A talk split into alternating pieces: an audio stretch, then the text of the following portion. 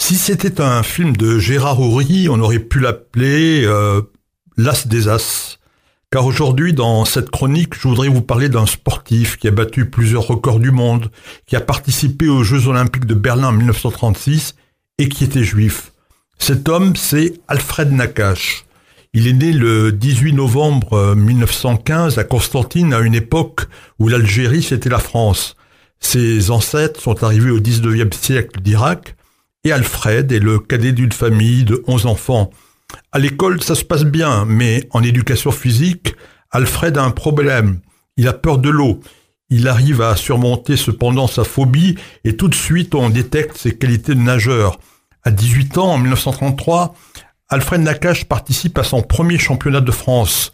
Son entraîneur à Constantine l'encourage à s'installer à Paris pour s'améliorer.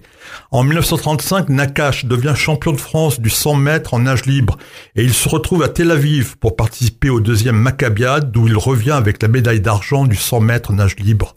L'année suivante, c'est Berlin, les Jeux olympiques mis en scène par Hitler. Nakache est sélectionné et avec l'équipe de France du 4 fois 200 mètres, il termine quatrième. C'est une petite victoire car les cinquièmes ce sont les Allemands. De retour en France, Nakache continue sa progression, se lance dans la brasse et la brasse papillon. Il remporte plusieurs titres de champion de France et bat plusieurs records mondiaux. Mais la situation se gâte. La Deuxième Guerre mondiale éclate. Pétain obtient les pleins pouvoirs et le 7 octobre 1940, il abroge le décret Crémieux qui attribuait la citoyenneté française aux Juifs d'Algérie. Avec sa femme Paul, il se réfugie en zone libre et reprend ses activités sportives à Toulouse. Nakache continue ses exploits, remporte cinq titres au championnat de France, bat deux records d'Europe et du monde.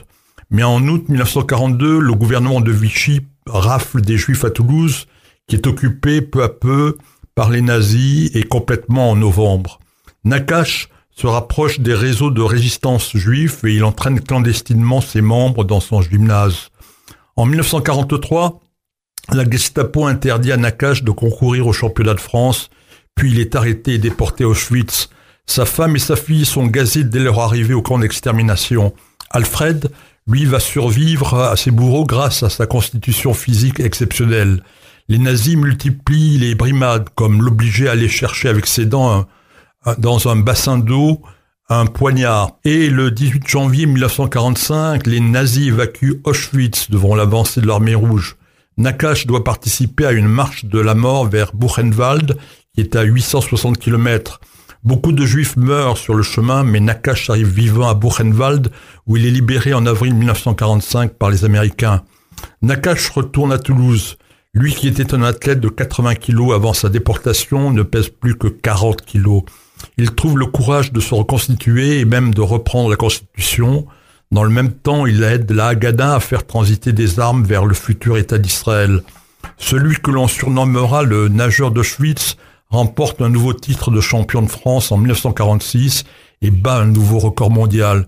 Et en 1948, 12 ans après Berlin, Nakash participe aux Jeux Olympiques de Londres, où il participe non seulement à une épreuve de natation, mais fait partie également de l'équipe de waterpolo.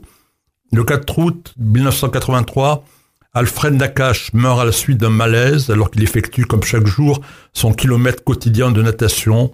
Il avait 67 ans. Nakash est enterré au cimetière Le Pi à 7 et sur sa tombe il a tenu à ce que soient gravés également les noms de sa femme et de sa fille qui ont été exterminés à Auschwitz. Israël a récompensé ce sportif exceptionnel, ce résistant et ce rescapé de la Shoah en lui attribuant à titre posthume le trophée du sportif exemplaire.